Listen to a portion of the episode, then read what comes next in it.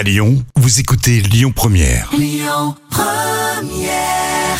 L'instant culture. Rémi Bertolon, Jam Nevada. Allez, ça fait quelques jours qu'on qu'on l'a pas fait. Donc, si vous êtes en ce moment derrière le volant, vous roulez sur le boulevard Yves Farge, par exemple.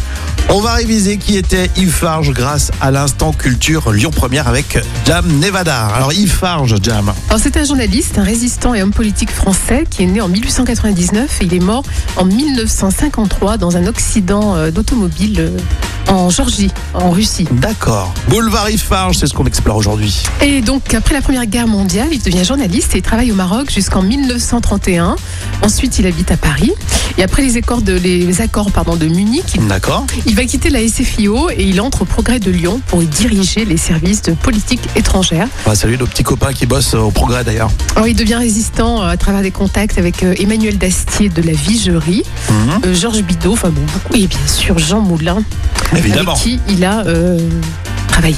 Pas travaillé, disons. Collaborer. Collaboré, même si on a du mal à utiliser le mot Oui, c'est collaborer. vrai que ce, ce mot est compliqué, mais enfin, on le comprend quand même. C'est vrai. Alors, il était aussi le membre, donc Yves Farge a été le membre de l'état-major de l'armée secrète, qui est un regroupement en fait de résistants français pendant la Seconde Guerre mondiale, euh, qui a été créé en septembre 1942. Alors, c'est un- homme de gauche hein, qui n'avait pas d'appartenance politique précise. Euh, il était ministre du ravitaillement. C'était un poste très difficile dans le gouvernement provisoire euh, en 1946. Bah, hautement stratégique. Oui. Et le général de Gaulle nomme en avril 1944 Yves Farge commissaire de la République pour les départements de la région. Bravo. Bravo, chapeau.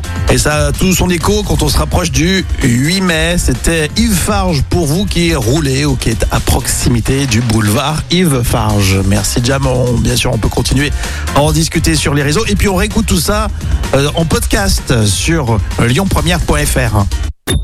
Écoutez votre radio Lyon Première en direct sur l'application Lyon Première, lyonpremière.fr et bien sûr à Lyon sur 90.2 FM et en DAB+.